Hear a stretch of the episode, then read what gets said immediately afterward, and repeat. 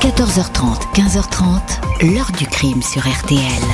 Jean-Alphonse Richard. Un seul coup tiré, pas de traces.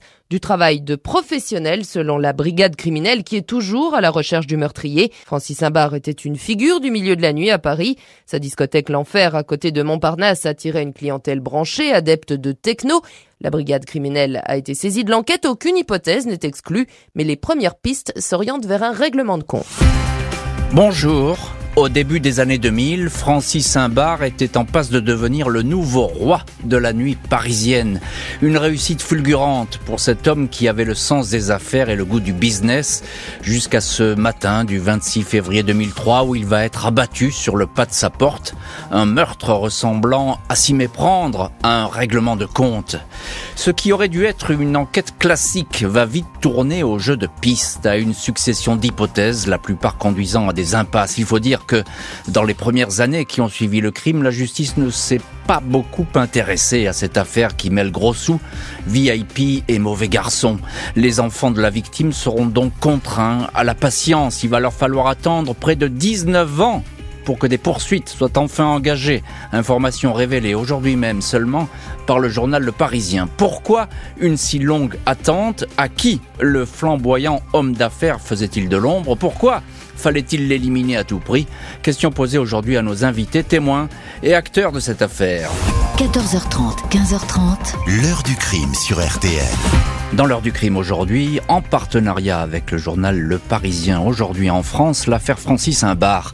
Cet homme d'affaires discret s'illustre depuis quelques années dans le monde de la nuit où il multiplie les succès et brasse des millions jusqu'à ce qu'il soit assassiné à Paris un matin de l'hiver 2003. Mercredi 26 février 2003, aux alentours de 10h40, Francis Saint-Bar s'apprête à quitter son appartement au dernier étage de l'immeuble du 50 rue Copernic, dans le 16e arrondissement, les beaux quartiers de la capitale.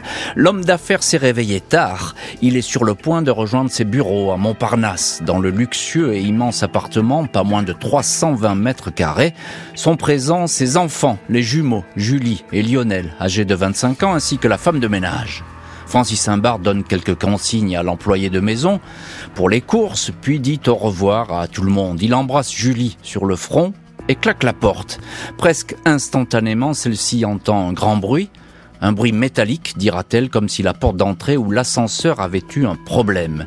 Julie se dirige sur le palier. Elle perçoit aussitôt une puissante odeur de poudre. Tout est silencieux. Au sol, les pieds vers la rampe d'escalier, son père est en train de rendre son dernier souffle, Julie lui tient la main, les pompiers tentent un massage cardiaque, Francis Ambert, un bar, 58 ans, décède à 11h25 sans avoir dit un mot. Les policiers s'affairent sur le palier de l'appartement. Le légiste relève qu'un seul projectile a touché Francis Imbar. Celui-ci a pénétré 3 cm sous l'œil droit et est ressorti à grande vitesse derrière l'oreille gauche. L'hémorragie interne a été rapide. La victime a été abattue à bout touchant. Elle n'a pas eu le temps de faire un pas, de crier ou de se défendre. Elle a laissé tomber sur le tapis son téléphone portable, ses clés, son stylo ainsi que son inséparable agenda de cuir rouge. Rien n'a été dérobé. La balle utilisée, calibre 11-43, tirée par un Colt 45 et de fabrication artisanale. Très difficile donc de remonter jusqu'à elle. Sur la scène de crime, les experts ne détectent aucune empreinte digitale ou trace ADN. Le tueur est reparti du cinquième étage par l'escalier sans que personne ne le croise. L'immeuble dont le digicode est désactivé dans la journée est facile d'accès, occupé par des cabinets d'avocats et des sociétés de conseil. Le fils et la fille de Francis Saint-Bar sont sous le choc, tout comme Dominique, l'épouse dont il est séparé. Le règlement de compte ne fait aucun doute, la brigade criminelle est à la recherche de témoins. Des personnes ont entendu la détonation, mais personne n'a rien vu. Seule la gardienne évoque la visite étrange d'une femme qui a discuté avec elle pour lui vendre des parfums. Une femme disparue juste au moment des coups de feu. Cette démarcheuse ne sera jamais identifiée. Un bar était à la tête d'un énorme restaurant de dîner-spectacle à Montparnasse, le Brésil tropical, et ainsi que de la discothèque voisine, le Red Light, qui s'est longtemps appelé l'Enfer. Un bar avait fait fortune dans ce monde de la nuit, un succès dangereux. Il y a quelques années, ses enfants et son épouse avaient été menacés par deux hommes armés dans l'appartement, contraint d'ouvrir le coffre et de donner l'argent qui s'y trouvait. Et voici donc pour la mort de Francis Imbar, euh, cette scène de crime et cette plongée de l'enquête qui va euh, s'acheminer dans le monde de la nuit dont Francis Imbar était une figure discrète, certes, mais une figure importante. Bonjour Timothée Boutry. Bonjour. Merci beaucoup euh, d'avoir accepté aujourd'hui l'invitation de l'heure du crime. Euh, cette émission, elle est faite aujourd'hui avec votre journal, Le Parisien aujourd'hui en France, et c'est vous qui, euh, ce matin, révélez les, les, dernières informations dans cette histoire qui est tout à fait passionnante et qui a été longue à se dessiner. La vérité est peut-être en train de se dessiner. On va, on va le voir dans cette heure du crime. Votre article dans Le Parisien ce matin l'enquête sur l'assassinat du patron de l'enfer sort du purgatoire. Voilà, effectivement, la lumière commence à se faire. Timothée, on revient à cette scène de crime, euh, effectivement, elle est très brutale. De toute évidence, euh, c'est un contrat, une seule balle euh, tirée à, bout touchant. Euh, la personne qui vient, bah, ça discute pas, hein, elle est là pour tuer. Oui, ça c'est sûr, c'est absolument pas le fruit du hasard et c'est très audacieux d'être allé sur le, le palais de la porte. En fait, ça se passe vraiment devant la porte de chez lui et pas et pas dehors, pas dans la rue. On est vraiment déjà à l'intérieur de, de l'immeuble, donc c'est c'est audacieux et effectivement on ne laisse aucune chance à, la victime, une balle dans la tête. malheureusement, c'est fatal et il n'en échappe pas. Il n'y a pas d'indice sur place? Il y a juste un cigare qui va être retrouvé, il y a des analyses qui vont être relancées mais qui ne donneront rien. C'est tout. Hein, il n'y a pas d'empreinte? Non, non, non, bah non, non, rien du tout. Euh, du travail de pro, c'est ce qu'on dit, mais manifestement c'est bien ça. Hein, vraiment. Il n'y a pas de euh, vidéosurveillance? Non, il n'y a vraiment pas de pas de pas de témoins qui ont assisté euh, euh, directement à l'homicide, même si Julien Barr était juste à côté et, est arrivé sur les lieux très rapidement, mais il n'y a pas de, de, témoins directement visuels. On sait qu'il y a des témoins qui ont vu d'autres choses, qui ont été entendus dans le cadre de l'enquête, mais au moment des faits non. Et voilà, une balle dans la tête sur le pas de la porte, c'est imparable. Bonjour Julien Barr. Bonjour. Merci beaucoup vous aussi d'avoir accepté l'invitation de l'heure du crime. Vous êtes au téléphone de l'heure du crime. On vient évidemment de parler de, de la découverte du corps de votre père. Et, c'est vous qui faites cette découverte, Julien Barr. J'ai dit que vous aviez entendu un bruit. Je suppose que cette scène que vous découvrez à ce moment-là, ce jour-là, elle est encore très présente en vous et que elle, finalement, elle, finit, elle a fini par vous, vous obséder toutes ces années. Euh, oui, ça ne s'oublie pas et c'est l'odeur, euh, la vision. Euh, ça reste à, vie. Est-ce que vous, tenez la main de votre papa? Est-ce que est-ce qu'il vous dit quelque chose à ce moment-là, votre papa? Euh, Il essaye de parler, mais en fait, avec euh, l'hémorragie, il avait trop de sang dans la bouche et il n'y avait pas de son qui pouvait sortir.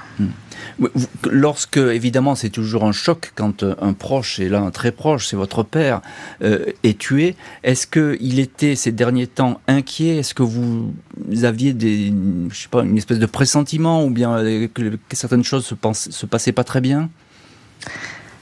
Il avait une agression huit mois plus tôt, mhm. donc depuis, il, il, essayait de changer sa vie. Il avait décidé d'arrêter. Il voulait transformer le restaurant et la boîte de nuit en salle de location. Mhm. Et il n'a pas eu le temps de finir. Mhm. Avec votre frère, vous l'encouragiez, je crois, à tourner la page. Hein oui, mon frère et ma mère. Il avait même demandé à ma mère de trouver une maison dans le sud pour prendre sa retraite. Mhm. Oui, c'est dire qu'effectivement, il en avait peut-être un peu marre euh, de cette vie qui n'est pas facile, d'autant plus que euh, c'est pas quelqu'un du, du sérail, euh, votre père euh, Francis Saint-Bar.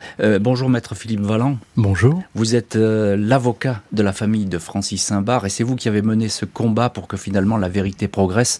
Et vous vous êtes acharné sur ce dossier qui commence à avoir des résultats. On va y venir à ces résultats. Je, je, voudrais, maître, que vous nous disiez. Je dis, Francis Saint-Bar, il n'est pas du sérail. C'est pas un homme de la nuit. C'est un financier il va découvrir, il va se jeter un petit peu dans la gueule du loup. Alors, euh, enfin, dans la gueule du loup, c'est c'est ce qui va advenir, euh, au bout du compte, mais à l'origine, effectivement, c'est un entrepreneur, euh, c'est quelqu'un qui qui fait des affaires et qui va se passionner à un moment pour le monde du spectacle avant le monde de la nuit.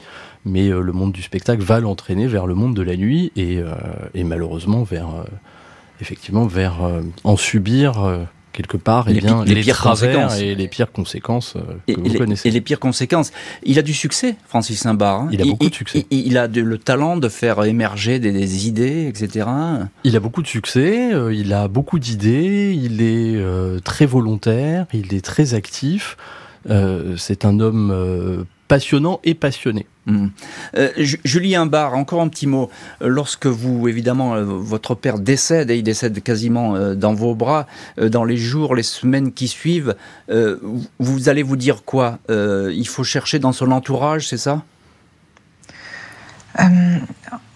C'est un peu le choc. Alors on est un peu guidé par notre entourage qui nous dit il faut rassembler les, éléments par rapport à ce qu'il possède et, essayer d'avoir des, des, preuves et tout ça. Et en fait, trois jours après la mort de mon père, je suis allée à son bureau hmm. pour récupérer des effets personnels.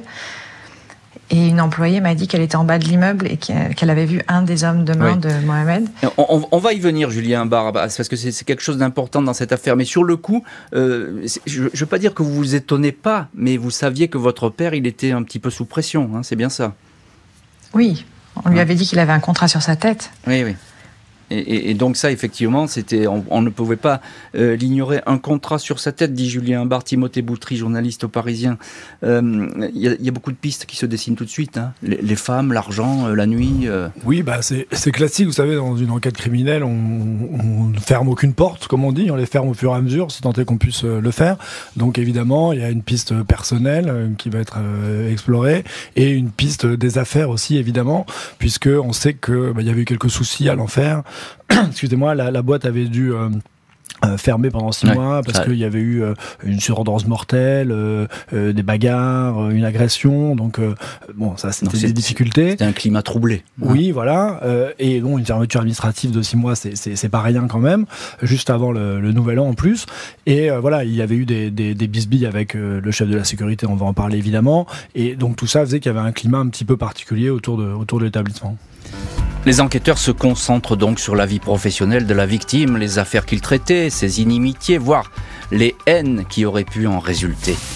29 février 2003, trois jours après la mort violente de son père, Julie Imbar se présente dans les locaux de la police judiciaire. Elle vient y apporter un témoignage qui peut tout changer.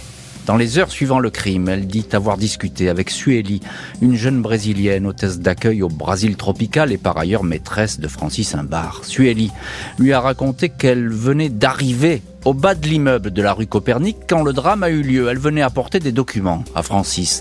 Elle dit avoir vu un homme qu'elle connaissait quitter les lieux. J'ai vu l'homme qui a tué ton père, lui a certifié la brésilienne sans lui donner de nom.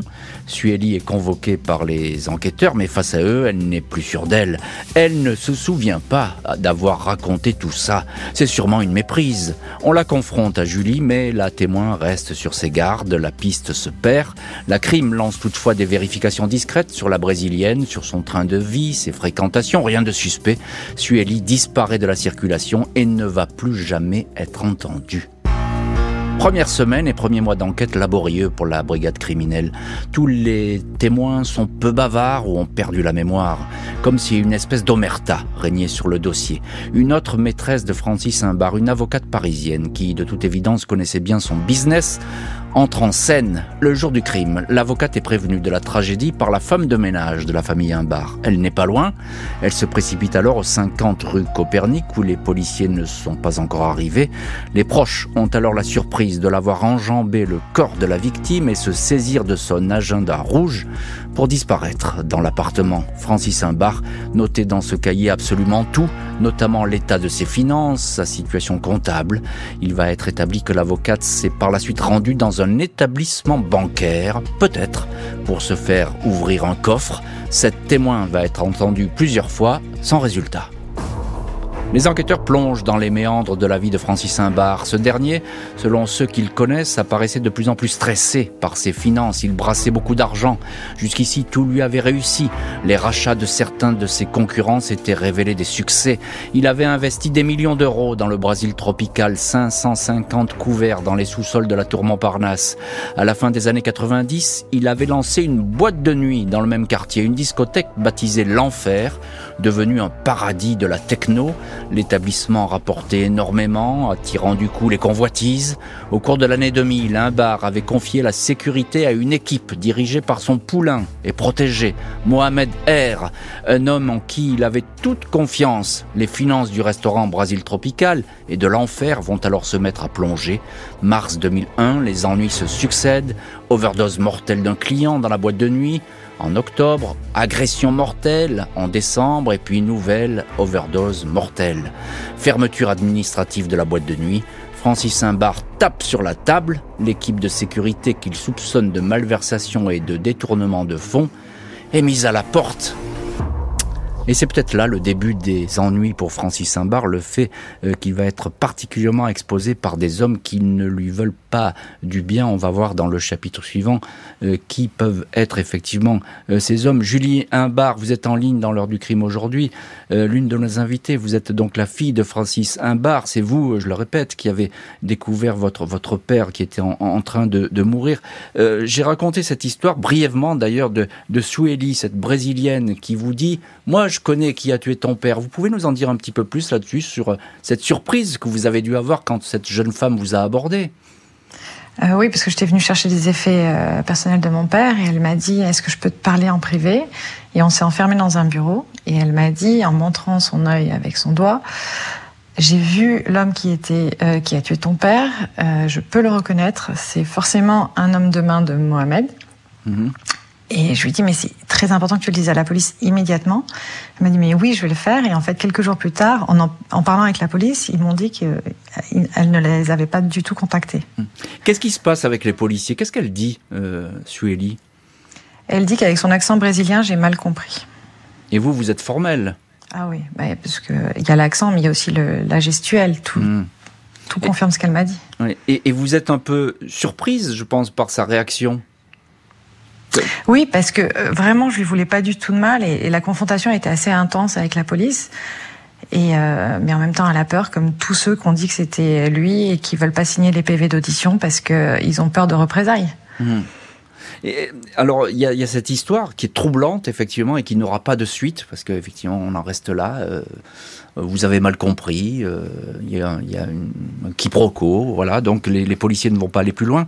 Et, et, je parlais aussi, Julien Barre, de cette histoire de l'avocate qui, qui, surgit mhm. sur le lieu du crime. Alors là, moi je vous avoue, quand j'ai lu cette histoire et, et, et, ce récit, je suis un petit peu tombé de l'armoire, comme on dit, parce que euh, c'est très étonnant. Euh, vous l'avez vu de vos yeux, euh, cette scène. Oui, parce qu'elle m'a même poussé pour pouvoir y accéder.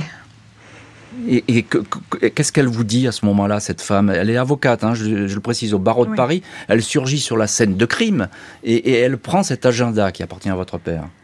Alors, elle me pousse en disant, vous voyez bien que vous gênez les pompiers. Et après, euh, les pompiers lui disent, c'est une scène de crime, vous pouvez pas toucher à ça. Elle a dit, je suis son avocate. Et elle est partie euh, dans la cuisine. Vous la connaissiez, cette femme? Oui. Hmm. Et, et, elle vous donne une autre explication pourquoi elle fait ça? Ah non, elle s'explique pas. Hmm.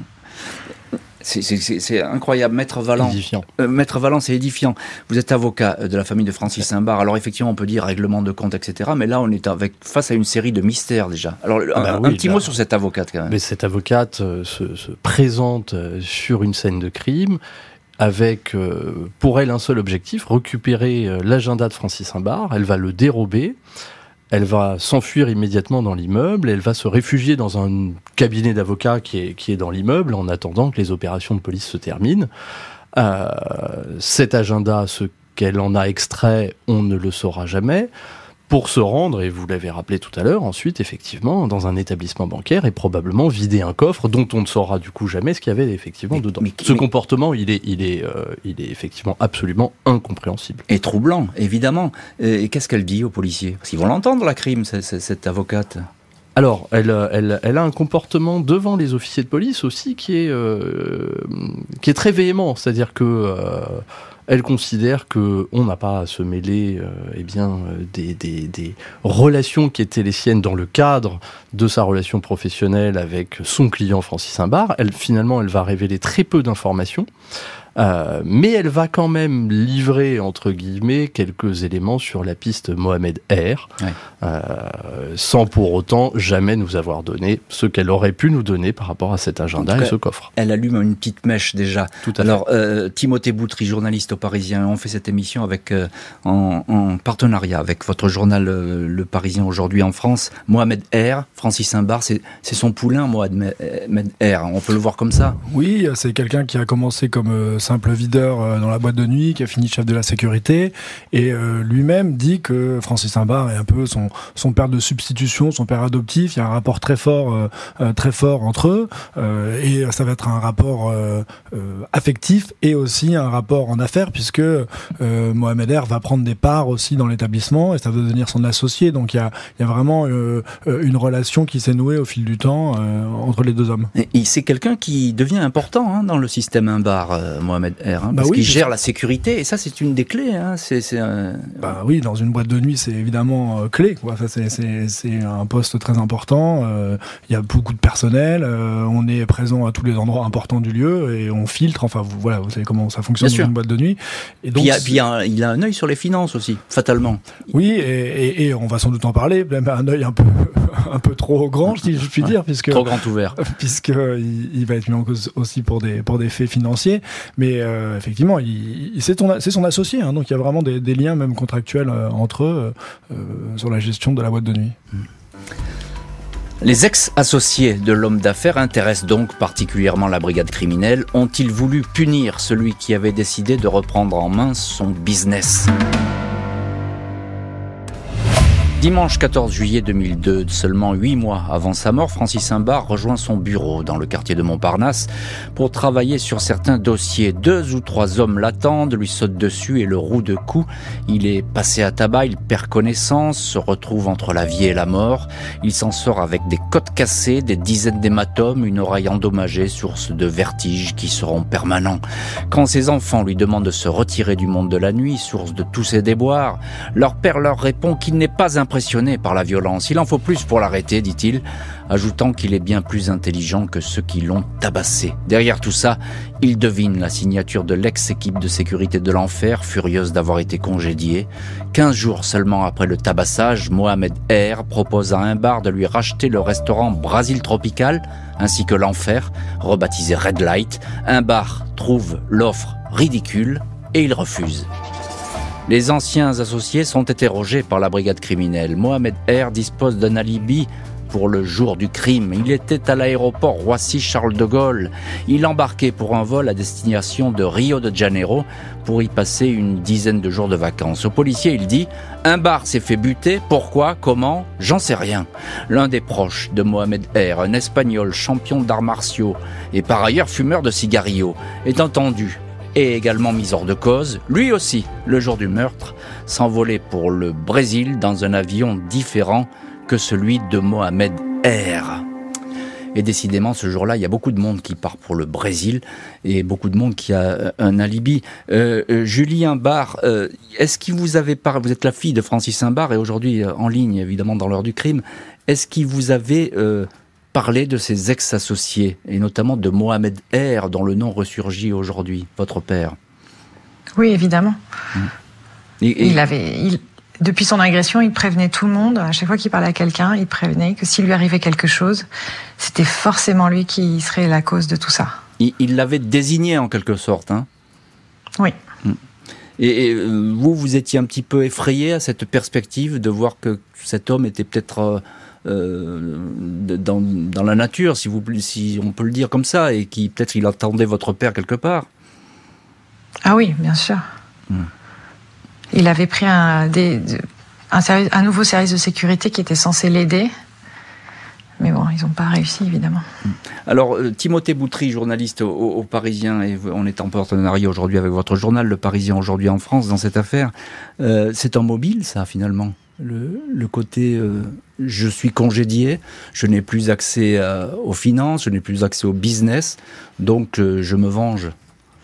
Oui, oui, on peut, ah bah oui, on peut imaginer que ça fait que c'est un mobile et effectivement euh, une histoire d'argent, euh, peut-être aussi une relation trahie. Euh, voilà, ça fait partie de des hypothèses qui, qui, qui doivent être explorées. Et effectivement, il faut peut-être déjà rappeler, enfin, on, va y revenir, mais à ce stade que que, que, cette personne-là en fait conteste toute implication. Mohamed R, bien sûr, oui, tout à fait. On y reviendra parce qu'on va arriver à l'étape de ça. Tout à fait. Mais dès le début, de toute façon, même lors des, des gardes à vue, hein, enfin des gardes à vue, des premiers interrogatoires, oui, parce que lui, il est entendu en garde à vue une première fois.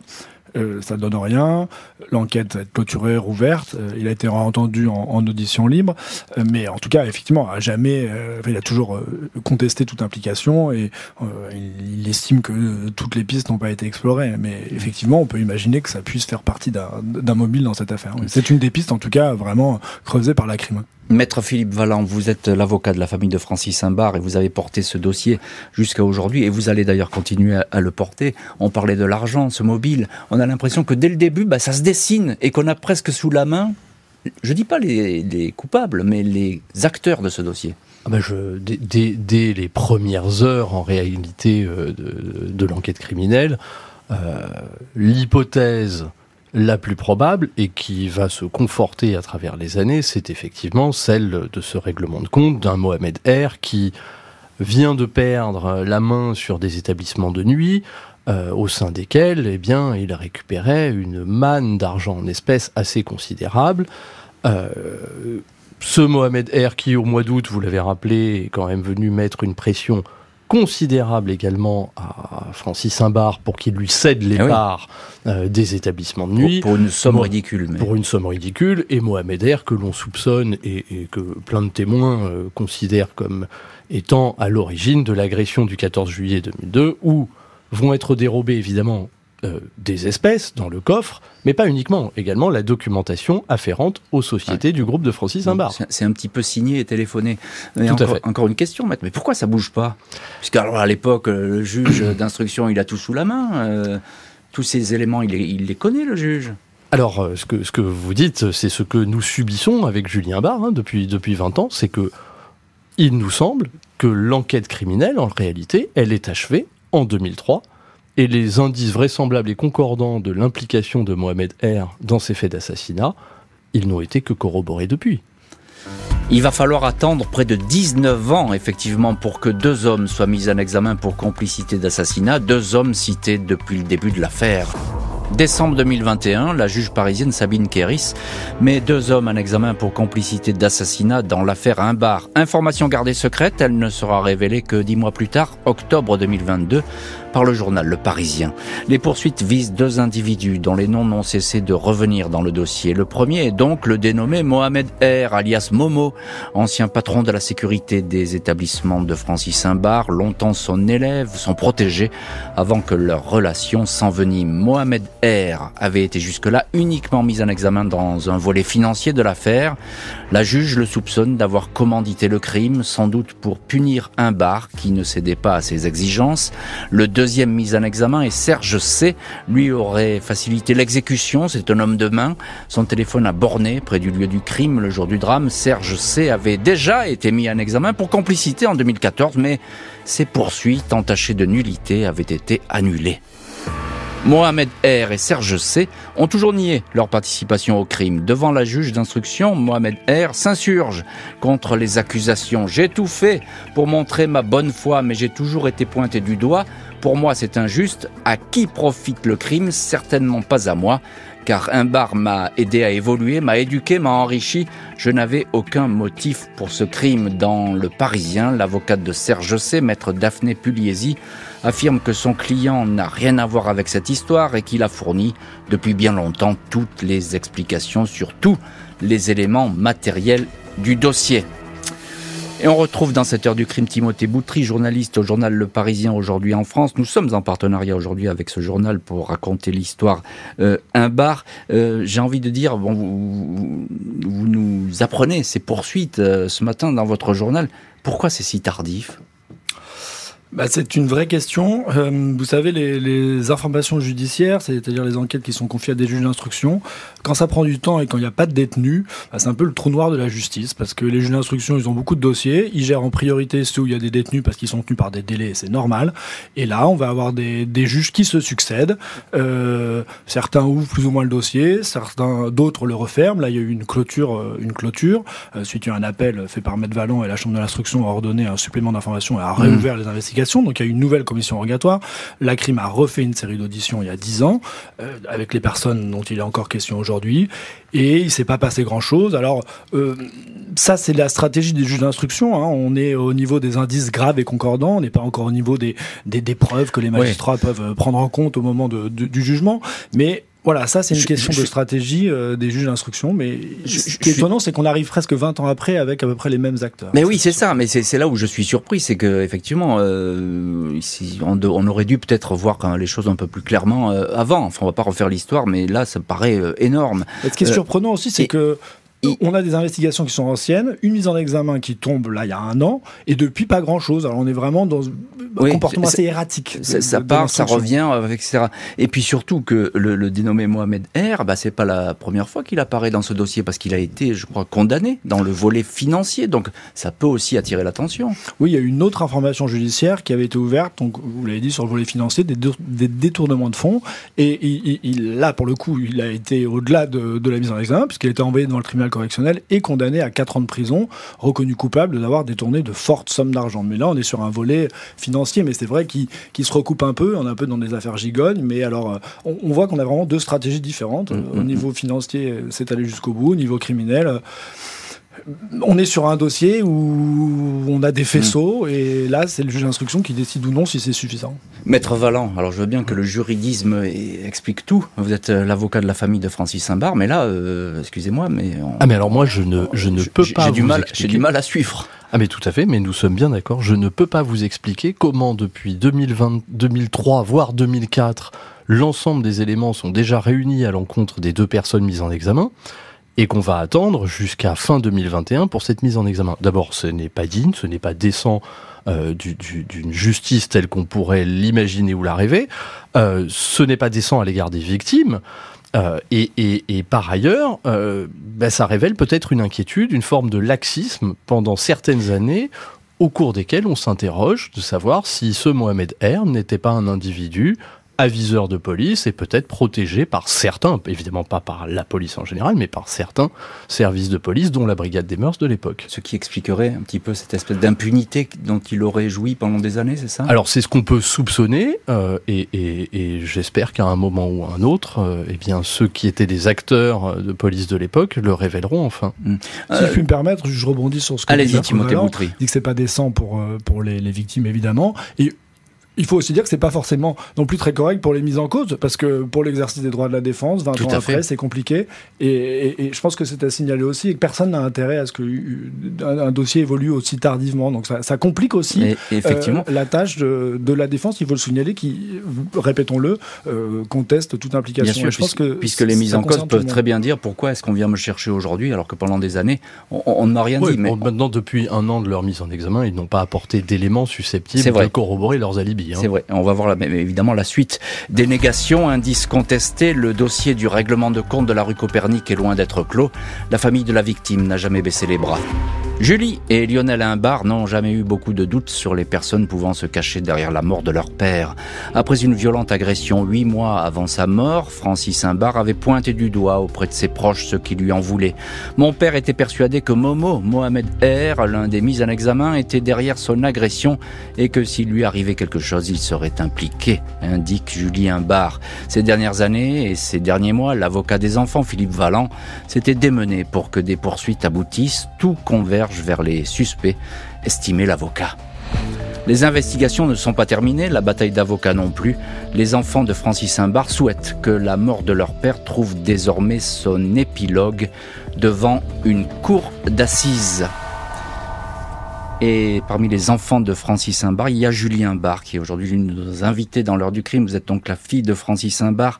Euh, comment vous avez vécu, Julien Bar, toutes ces années euh, Parce qu'effectivement, tout a traîné et vous aviez, comme votre avocat d'ailleurs, le sentiment que la vérité, elle était là, à portée de main et que personne ne faisait pas grand-chose. Oui, bah c'est exactement ça. Ça a été des hauts, des bas, parce qu'on a eu beaucoup d'espoir. Quand on a eu l'annulation en 2012, on attendait des mises en examen. Et il fallait recommencer. Et en fait, tout ce temps passé a été contre-productif. Parce que les nouveaux juges se disaient, il y a tout dans le dossier, mais pourquoi ils n'ont pas été mis en examen avant Je dois louper quelque chose. Hmm. Donc, on, a dû motiver les juges, mais vraiment, grâce à Maître Valland, mais ça a été très très long. Vous avez dû motiver les juges, c'est ce que vous dites. Hein oui.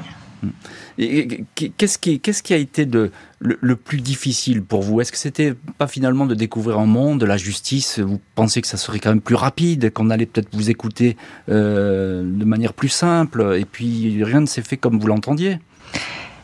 Ça a été euh, très frustrant parce que trois jours après, je pensais que déjà que l'affaire était clôturée. Mmh.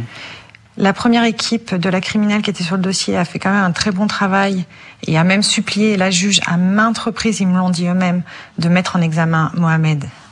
Et ils l'ont pas fait. Euh, et la juge a refusé, je veux dire. Donc la police était frustrée, nous étions frustrés, et à chaque fois il se passait quelque chose. Et la nouvelle juge euh, Kéris, il y a eu le, le, déménagement du palais de justice, il y a eu une inondation, il y a eu le Covid, il y a toujours quelque chose, une autre affaire qui prenait trop de temps alors que tout est là. Mm.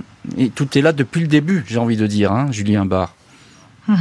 Tout est là presque sous vos yeux. Euh, Maître Philippe Valland, avocat euh, de la famille de Francis Barr, on entend ce que dit votre cliente, Julien Barr. C'est effarant.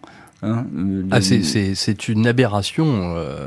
le, le, comportement du premier magistrat instructeur qui va refuser cette mise en examen et qui va refuser au service de, de police criminelle eh bien, de les suivre dans les travaux et les investigations qu'ils ont menées qui concordaient effectivement à l'implication de Mohamed R, euh, va, va marquer un, un, une sorte de, rupture dans la procédure. Et ce que dit Julien Barr est, est, exact. C'est-à-dire chaque juge qui reprend le dossier lit comme une évidence l'implication eh bien, euh, de, des deux qui sont actuellement mis en examen.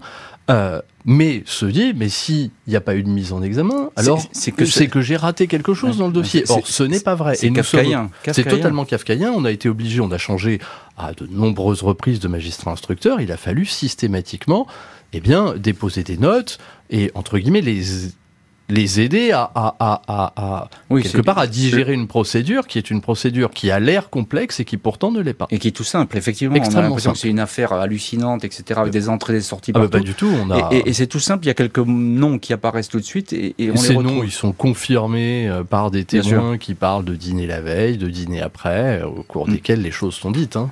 Euh, Timothée Boutry, journaliste au journal Le Parisien aujourd'hui en France, c'est pas fini cette procédure. Hein. Euh, on est. Ah non, c'est Il y a des mises en examen, mais on est bien loin peut-être du procès même. Bah non, c'est pas fini puisque les mises en examen datent d'il y a un an et depuis euh, il s'est rien passé. Donc il y a une nouvelle juge d'instruction. On l'a dit, elle doit absorber euh, d'autres dossiers. Elle a des dossiers plus importants parce qu'il y a des détenus. Il faut qu'elle digère, qu'elle assimile la procédure. Et là, il n'y a pas eu d'audition parce qu'évidemment, ils n'ont pas été entendus sur le fond depuis normalement. Vous savez, un juge d'instruction, quand il met en examen, il y a un interrogatoire de première comparution. C'est assez hmm. formel, c'est assez court en général. Euh, voilà, il y a deux, trois mots. Et on est assez rapidement entendu sur le fond. Là, c'est vraiment le juge qui reprend toute l'affaire, toutes les questions, qui décortique. Et ça, ça n'a pas eu lieu.